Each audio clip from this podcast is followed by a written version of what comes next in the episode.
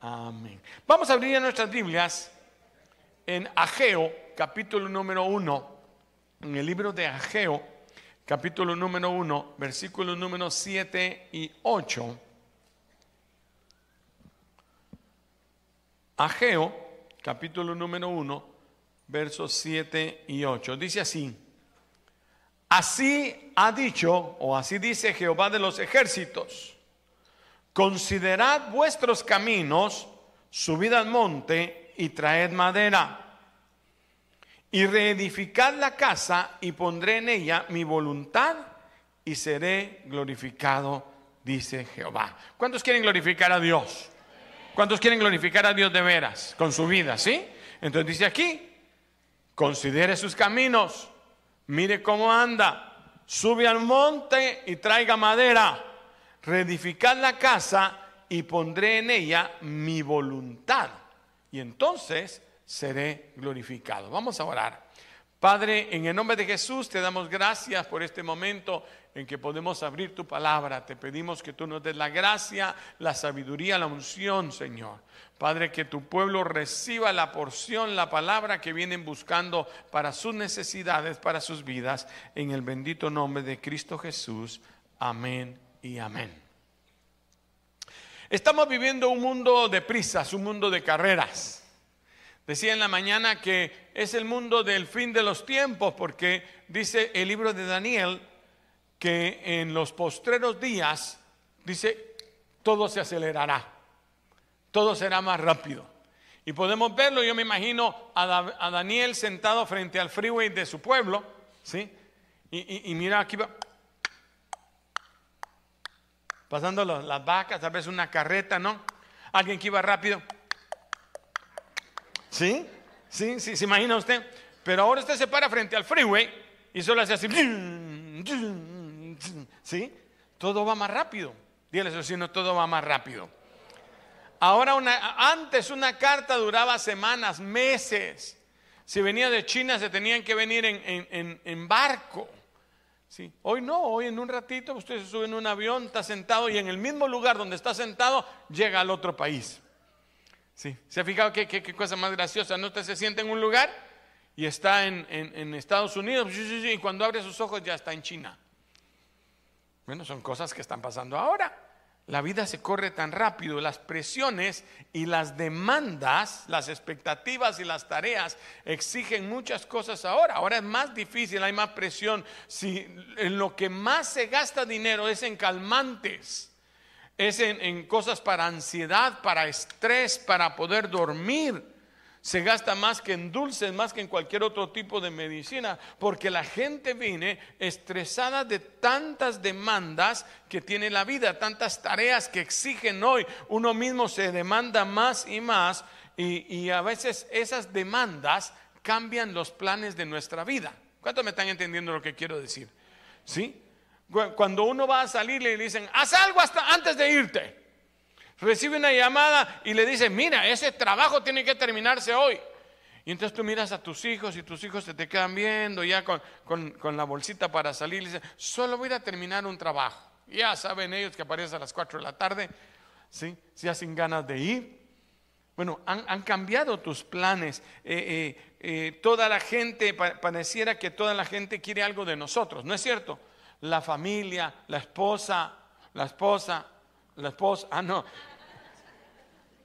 el jefe, la escuela, ¿sí? la iglesia, el pastor, a veces los líderes, cuando uno eh, tiene sus planes y, y, algo acontece y tienes que cambiar muchas veces su plan, pero pronto nos quedamos con muy pocas cosas para dar, porque ya gastamos lo, nuestro, nos agotamos la energía, el tiempo, se nos fue el día y no hicimos lo que queríamos hacer. Bueno, muchas cosas pasan sobre nuestra vida. Muy a menudo lo importante eh, se va quedando.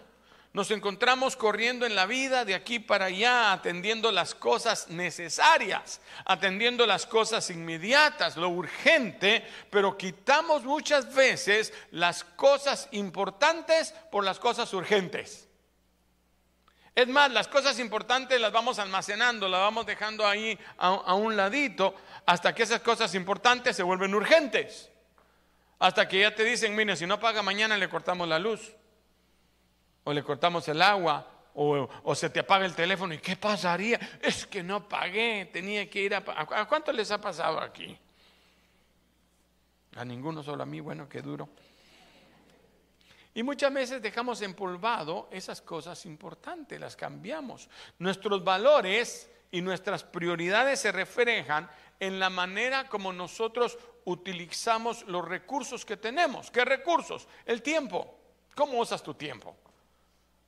A mí me gustaría tener eh, de todos un resumen de lo que dice su teléfono, su iPad. No sé si el suyo lo hace, pero a mí me manda a decir, esta semana estuviste tantas horas en, Internet.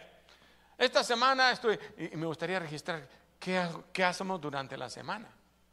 Bueno, yo me, yo me consuelo a mí mismo. Bueno, yo aquí predico y ahí es una hora.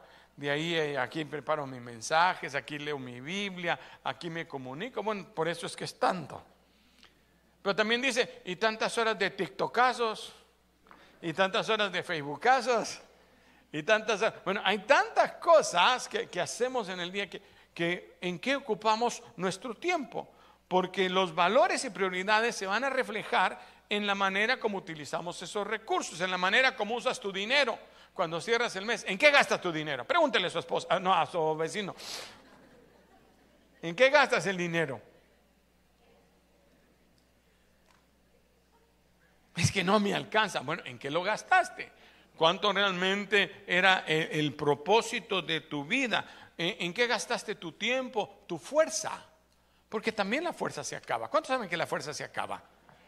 Y entonces estamos en un tiempo donde nos obligan a estar utilizando nuestro tiempo, nuestro dinero, nuestras fuerzas, aún nuestro talento en cosas que no son la prioridad de nuestra vida, sino nos han sacado, nos obligan en lo que tienes que hacer, en lo que, no, en lo que tiene que terminarse, en llamar.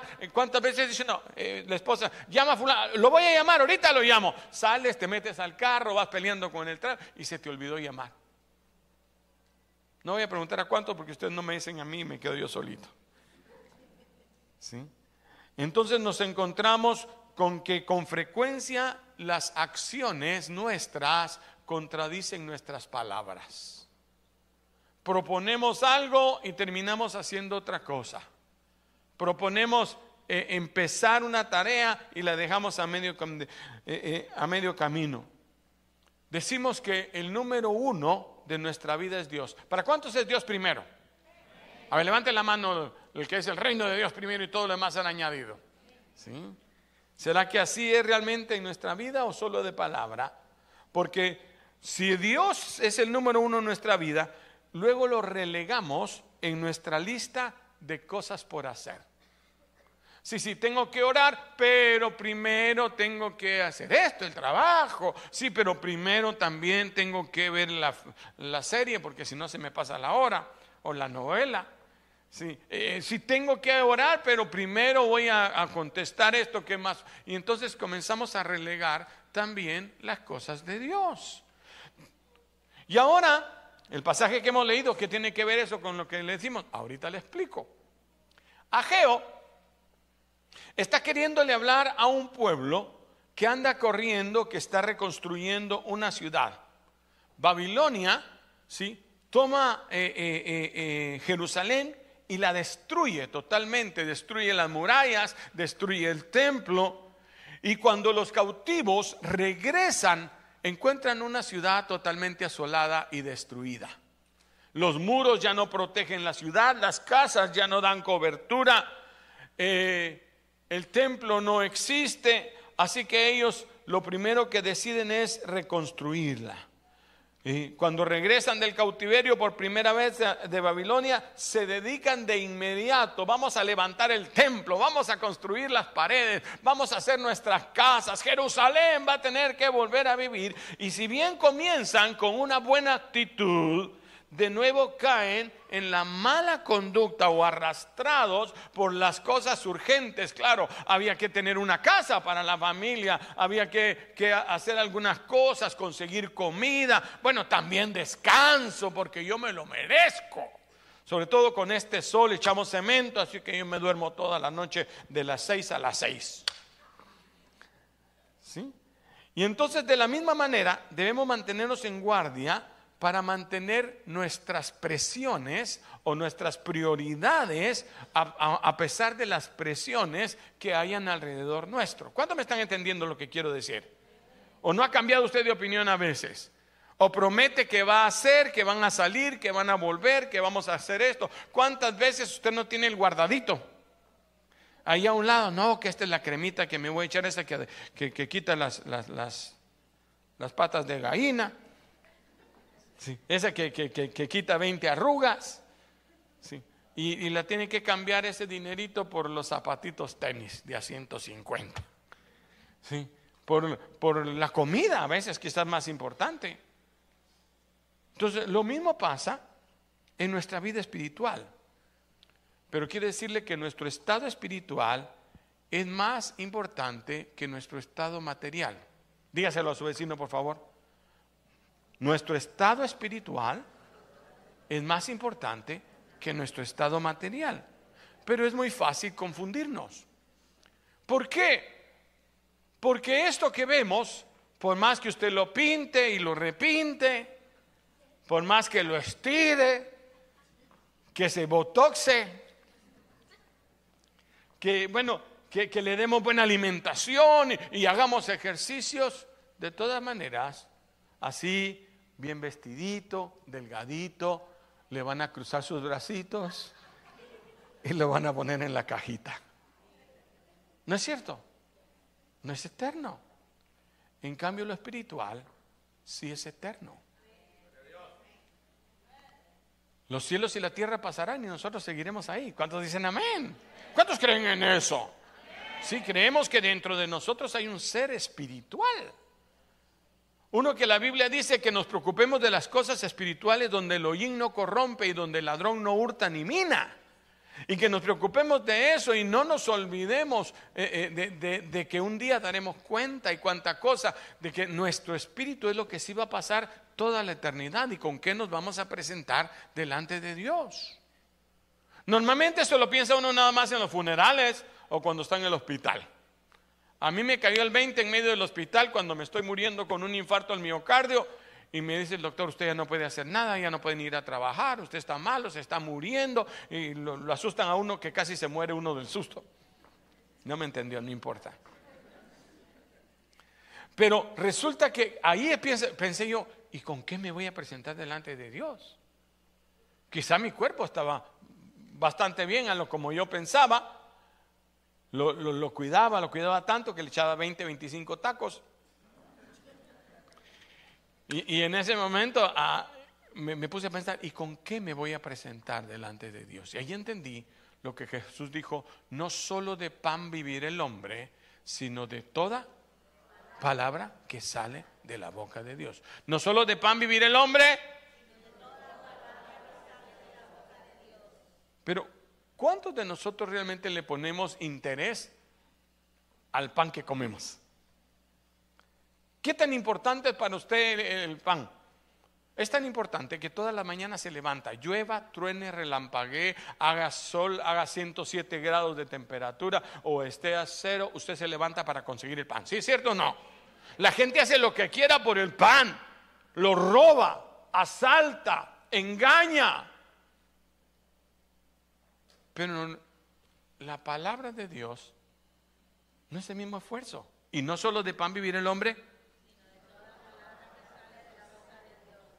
¿Ve qué tan importante es? Y entonces resulta que tenemos cuerpotes grandes, no voltea a ver a nadie, y espíritus pequeños. Somos eh, anémicos. ¿Cómo se mirará si nos apareciéramos todos en espíritus todos flacuchos? Porque cuánto realmente dedicamos, cuánto realmente comemos de las palabras que salen de la boca de Dios.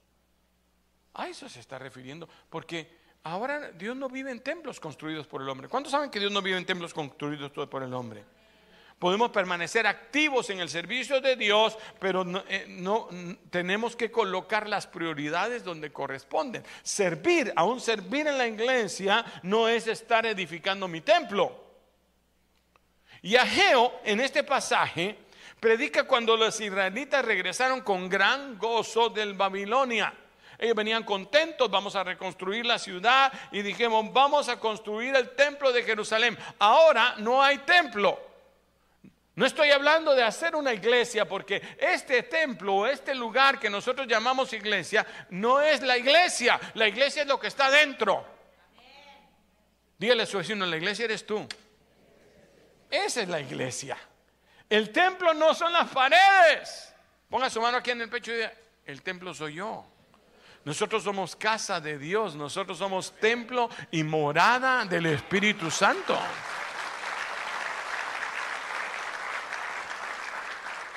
Ahora veamos el punto. Nos dedicamos a trabajar por la carne, por las cosas materiales. Estamos en un país bastante material, en un mundo material donde todo importa hacer, todo, nadie te regala nada, ¿cierto no? Hay que trabajar porque si no trabajas no comes. Es cierto. Pero entonces nos olvidamos de que el reino de Dios es primero y todo lo demás será añadido. Hermano, quiere decir que no trabaje tampoco, no se vaya al otro extremo. Porque hay que hacer una cosa sin dejar de hacer la otra. De pan vivirá el hombre, aleluya por los panes. Pero también de la palabra que sale de la boca de Dios. Hay una obra que hacer en mi templo. Ponga esa mano otra vez aquí en mi templo, en este templo. Mi trabajo es reconstruir este templo. Ellos comenzaron a reconstruir el templo de Jerusalén que había sido destruido. Su templo fue destruido en su carácter. ¿Cuántos perdieron su carácter? ¿Cuántos perdieron su autoridad? ¿Cuántos del mundo te arrastró al vicio? ¿Cuántos del mundo tienes que ahora levantarte de nuevo? Veniste del encuentro con que, no, yo ahora, mi amor, yo voy a ser un nuevo esposo. Bueno, voy a reconstruir mi carácter de esposo. Mi amor, ahora yo voy a ser una buena esposa. Mis hijos, perdóname, mi muchachito. Está bien, qué lindo que se diga eso. Y entonces nuestro trabajo es reconstruir, otra vez manita aquí, el templo. Ese carácter, esa entrega, esa fidelidad hacia Dios, e, e, e, esa constancia Señor, por lo menos media hora al día. ¿Cuánto de todo nuestro día le entregamos de veras al Señor? A lo espiritual. En la semana, si nos pusieran en una pantalla y nos apareciera, tantas horas le diste al espíritu, tantas horas le diste a la carne. Ese silencio es el que a mí me gusta. Y ahora el Señor exhorta a que no abandonemos la obra que Él nos ha mandado hacer. Tú tienes una obra que hacer con tus hijos, con tu casa, con tus familiares, contigo mismo. Creo que la primera obra es uno mismo. Señor, yo quiero reconstruir a este. Quizás era ladrón, mentiroso, usurpador, yo no sé, adúltero. Señor, yo quiero construirlo. Quiero construirlo a imagen y semejanza de Dios. Su mensaje era claro. Continúen con la obra del Señor. Así dice Jehová. Trabajan y edifican en sus propios hogares mientras descuidan la obra del Señor, les dice Jehová. Ageo reprendió a la gente por no terminar la casa de Dios y trabajar solo en sus hogares. Hermanos, quiere decir que entonces que vengamos a la iglesia. No, no estoy hablando de eso. Estoy hablando otra vez de este templo. Toda su manita aquí. Me gusta saber que me está oyendo. Este templo. No has terminado de trabajar en este templo. Ya quieres andar hablando. Es que hermano, ando evangelizando a otro. Mira hermano, es que ando haciendo, es que estoy ayudando. Primero arregla esta. Y después te pones a arreglar todo lo demás. Cuando Dios te da una tarea, hay que terminarla. Y no como ese libro que siempre lees hasta la página 5 y 6 y lo vuelves a guardar. Y lo vuelves a sacar y empiezas, ya no me acuerdo mucho. Voy a empezar otra vez, página 5 y 6 y lo vuelves a guardar. Dígale a su vecino, hay que terminar la obra Ahora, la gente se disculpa diciendo, es que no ha llegado el momento en que yo construya la casa del Señor. Ya cuando yo sea mayor, entonces me voy a dedicar más a las cosas de Dios. Si llegas. Porque yo he visto cajas de muertos chiquitas y cajas de muertos grandes. Qué fácil es para nosotros poner excusa por no hacer algo que sabemos que debemos de hacer. ¿Cuántos me están siguiendo hasta acá? Sabíamos, pero, ay no, no, es que mira, mira, no he sido así, Señor, porque fíjate que eh, esto era más importante, tenía que cumplir aquí, Señor. Tú sabes, tú entiendes, Señor. Eh, es como cuando eh, decimos, vamos a hacer tres días de ayuno para el Señor. ¿Cuántos han propuesto algunas tres días para el Señor? Al segundo día llegas al trabajo y el jefe saca tremenda bolsona con tacos para todos. Traje tacos para todos. Y son al pastor. ¿Cuándo me están así? Y ese día y viene de buen humor, véngame. Ay, uno, qué pena, ¿cómo le voy a decir yo al, jefe que ando en ayuno? Así que tú entiendes, Señor. ¿A cuánto les ha pasado? Bueno, y van para adentro. Ojalá uno, cinco, seis, de doble tortilla. ¿Cuántas veces hemos empezado con fuerzas el nuevo año? Pagamos la, el famoso gimnasio. Se paga hasta octubre, en octubre cierras y en diciembre otra vez vuelves a pagar para empezar otra vez en enero. Y solo fuiste tres veces. A mí me llaman el fundador del gimnasio ese de allá, del, del uno. Ya fui cuatro o cinco veces en estos últimos 15 años.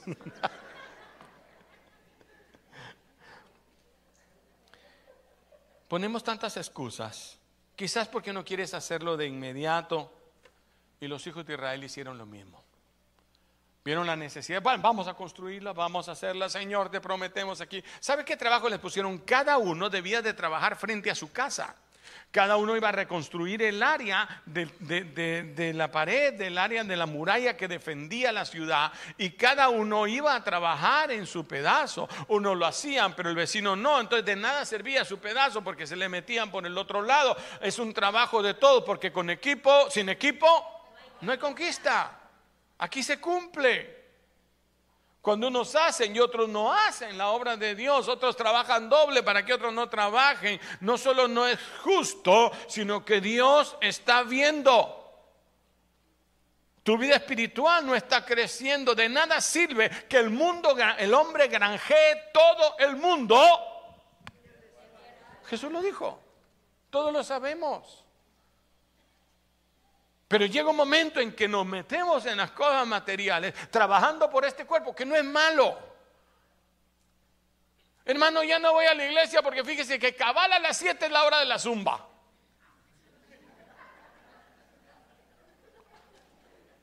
Caso verídico. No, no, en serio. No se lo digo porque alguien vino a contármelo. Es que a esa hora, en ese día, eh, hermano, es que voy a lavar. Por eso no vengo a la iglesia, porque ese día, ¿por qué no lo hace? Ah, no, porque está la novela. Y la Marimar la están repitiendo otra vez.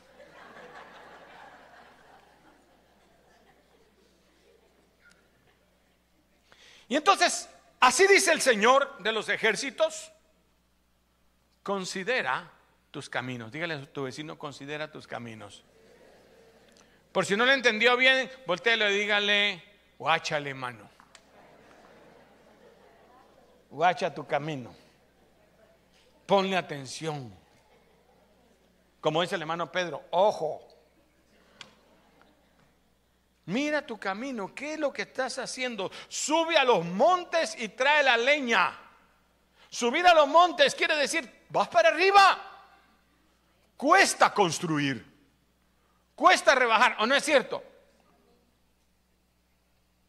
Si no, no lo ha probado, hermano. Porque eso de que, mire, usted se toma una pastillita y eso es mentira, man. Es mentira. ¿Sabe por qué lo sé? Porque yo las he probado todas. Lo único que te rebaja es ejercicio y coserte la boca. Pero un día decides, quiero hacerlo, y vas al gimnasio y regresas y y te vuelves a pesar, nada he bajado. No, ya bajaste 50 gramos. No, la libra tiene 450 y tantos gramos, hermano. Quiere decir que cada nueve días cumples una libra. Pero haces cuatro o cinco libras, no lo notas, pero ya cuando llevas tres semanas ya se empieza a ver. Pero si no perseveras, en tu vida espiritual es igual.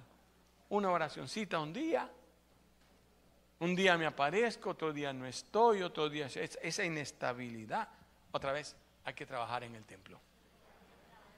Porque hay templos todavía destruidos. Hasta que no se ponían las doce piedras, no se podía levantar el altar.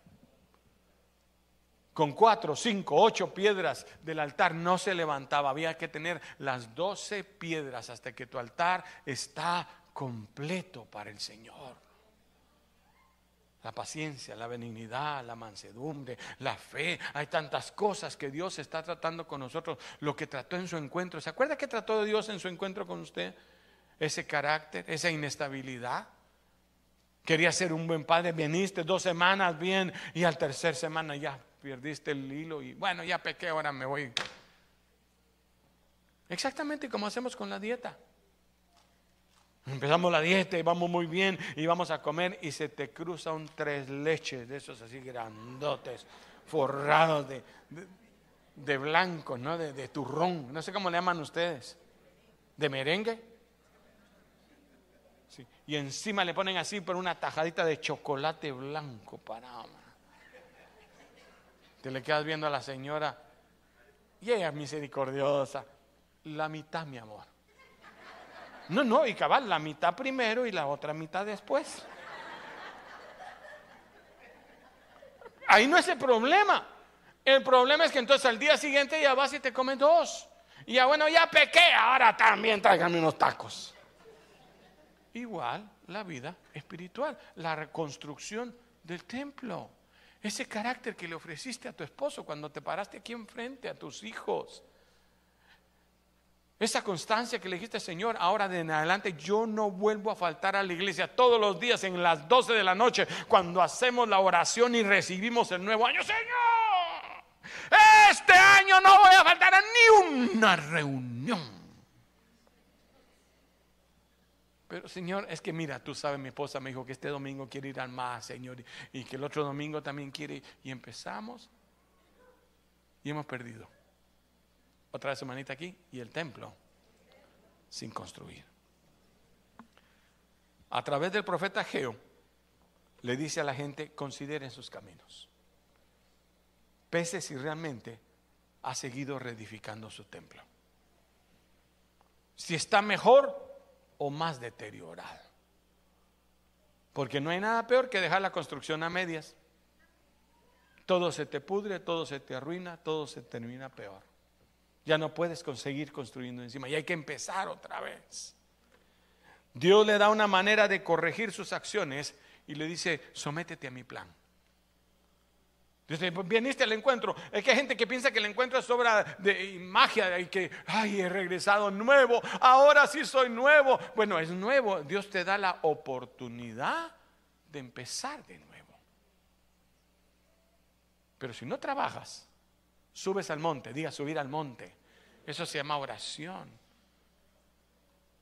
Traer madera, palabra, la voz de Dios. Dice la Biblia, no solo de pan vivirá el hombre, sino de palabra que salga de la boca de Dios. Necesitamos eso para seguir viviendo cada día. ¿Cada cuánto comes? Tres veces al día. Yo como a cada rato.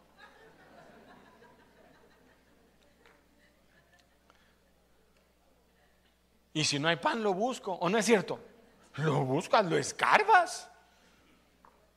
Mis nietos tienen un olfato para los dulces, hermano. Yo los escondo, los meto ahí porque me dejan sin dulces.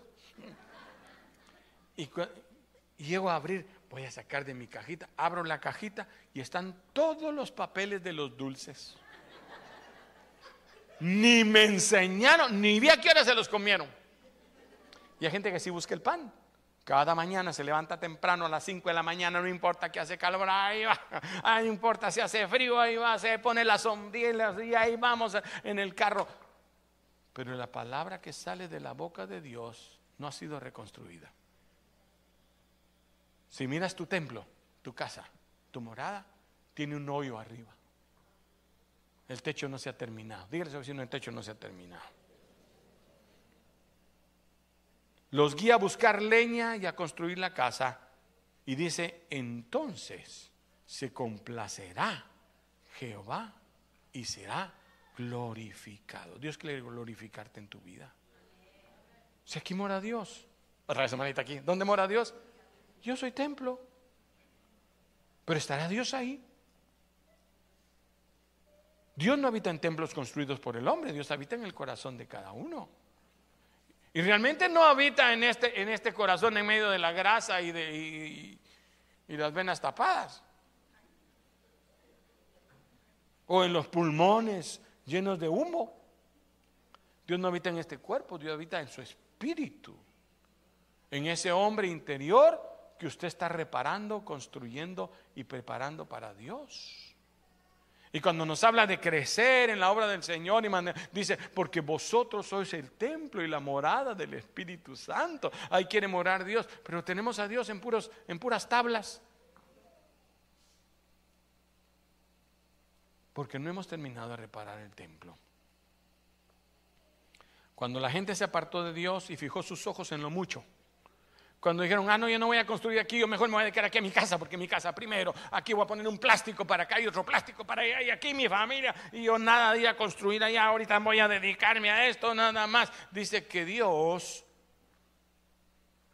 hizo pequeño lo que ellos ganaban. Trajeron la cosecha a la casa y Dios sopló y hizo volar todo como que fuera paja. Se lo leo, empecemos leyéndolo. Verso número 5, por favor. 1.5 de Aqueo. Dice así. Pues así ha dicho Jehová. ¿Quién lo dijo? ¿Quién lo dijo? ¿Qué dijo Jehová? Meditad sobre vuestros caminos. Este es verso 5. Verso 6. Sembráis mucho y recogéis poco. Coméis y no saciáis bebéis y no quedáis satisfechos, os vestís y no os calentáis. Y el que trabaja jornal recibe su jornal en saco roto. Es que yo no sé, hermano, no me abunda, hermano, tengo que conseguir más trabajos, eh, hermano, tengo que hacer esto, otro, tengo que volverme a hacer. Algo está pasando. El Señor les dijo primero, ¿qué decía el verso 5? Meditad en vuestros caminos. Verso 6, ¿Por qué es que eh, no ganas bien, todo se te cae, los negocios? Veamos verso 7. Otra vez Dios hablando. Verso 7. Así ha dicho Jehová a los ejércitos otra vez. Oiga, el mensaje de Dios en dos versículos seguidos. 5 y 7. Medita. ¿Qué estás haciendo? Yo sé que proteges a los que se dicen ser profetas y sé que los has hallado falsos. Yo sé que tú e-, eres mucho trabajador y que te ha costado mucho la vida y sé que te has esforzado y aunque me amas, pero tengo algo contra ti. Que has perdido tu primer amor. ¿Cuánto me están entendiendo? Por tanto, haz las obras ¿Cómo voy a hacer las obras primero? ¿Qué hacía yo antes que no hago ahora? Medita sobre vuestros caminos. ¿Cómo estás caminando? ¿Qué es la diferencia? Porque vas a cosechar mucho, pero ese mucho se te va a volver nada. Lo que no se te ven lágrimas, se ven suspiros, dicen en mi tierra. Te quitan el trabajo, se te pierde el dinero, se te acaba por allá, te roban por acá, se te arruina el carro, la medicina, cualquier otra cosa jornal roto. ¿Por qué? Verso 8. Subid al monte, traed madera, reedificad la casa y pondré mi voluntad y y seré glorificado. La gente escuchó la amonestación de ellos y consideraron que no estamos haciendo reparando el templo. No he construido el muro, ya no oro por mi familia. Cuando vine me, me arrodillé, Señor, cobre a mis hijos. Y que la sangre de Jesucristo, y Señor, y que, el derramamiento uno, y que el derramamiento dos, y que el derramamiento tres. Me las sé todos los derramamientos. ¿De qué sirve si no funciona, si no lo trabajo? Porque no es conocimiento. El problema del hombre natural es que piensa que es conocimiento. Yo ya me leí la Biblia 20 veces, pero nunca la has puesto en práctica.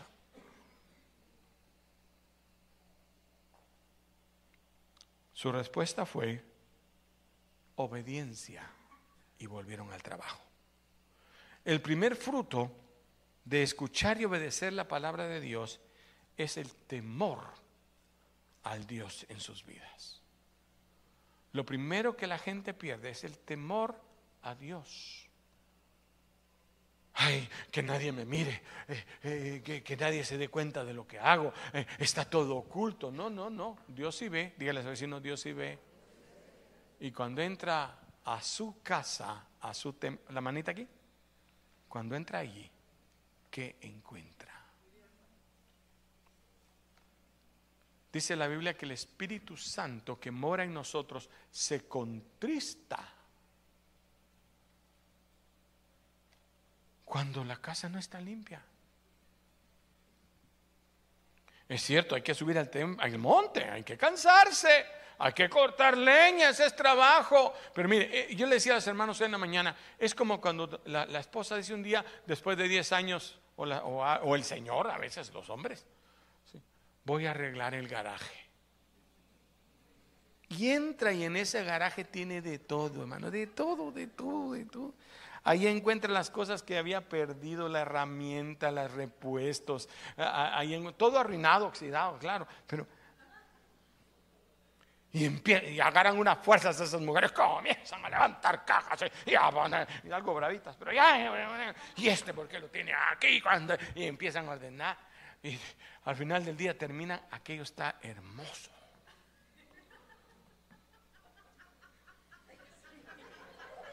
¿O no?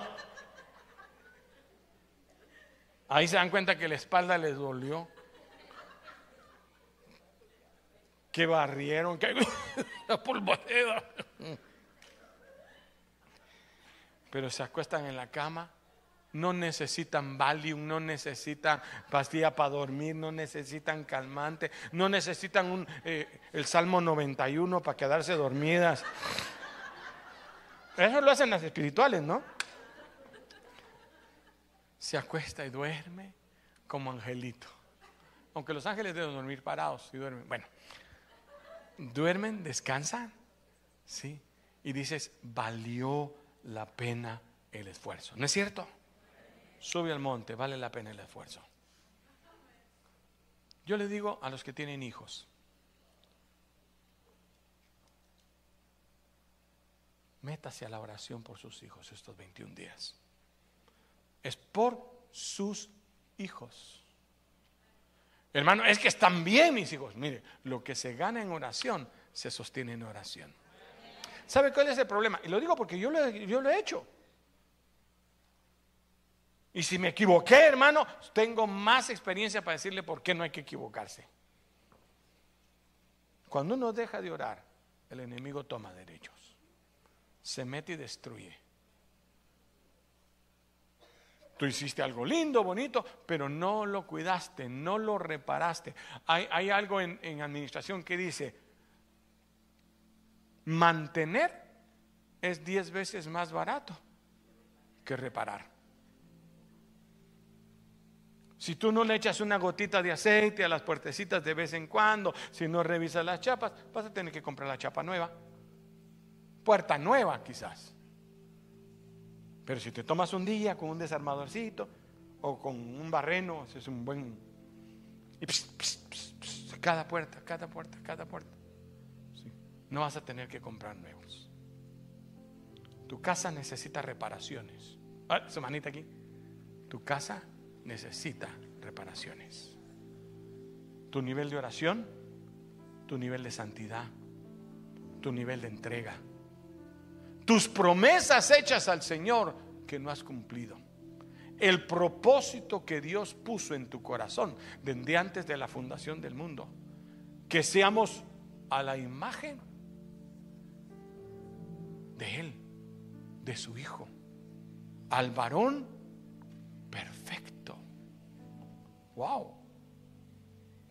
Hay que subir al templo, hay que subir al monte. Y el segundo fruto es reanudar la construcción. Cuando terminaron la construcción, el enemigo quiso venir y ya no podía entrar porque habían trabajado.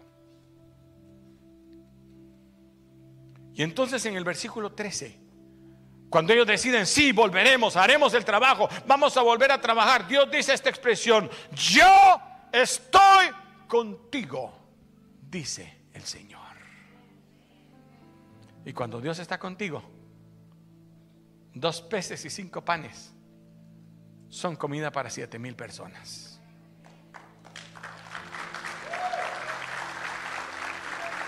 Cuando Dios está contigo, Dios puede hacer volver el sol para atrás y hacer más largo tu día en tiempo. Cuando Dios está contigo, lo difícil se hace sencillo y lo imposible se hace posible. Lo invisible se hace visible.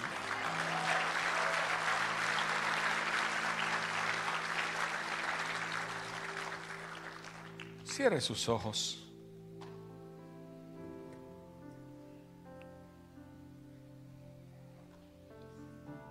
¿Cómo está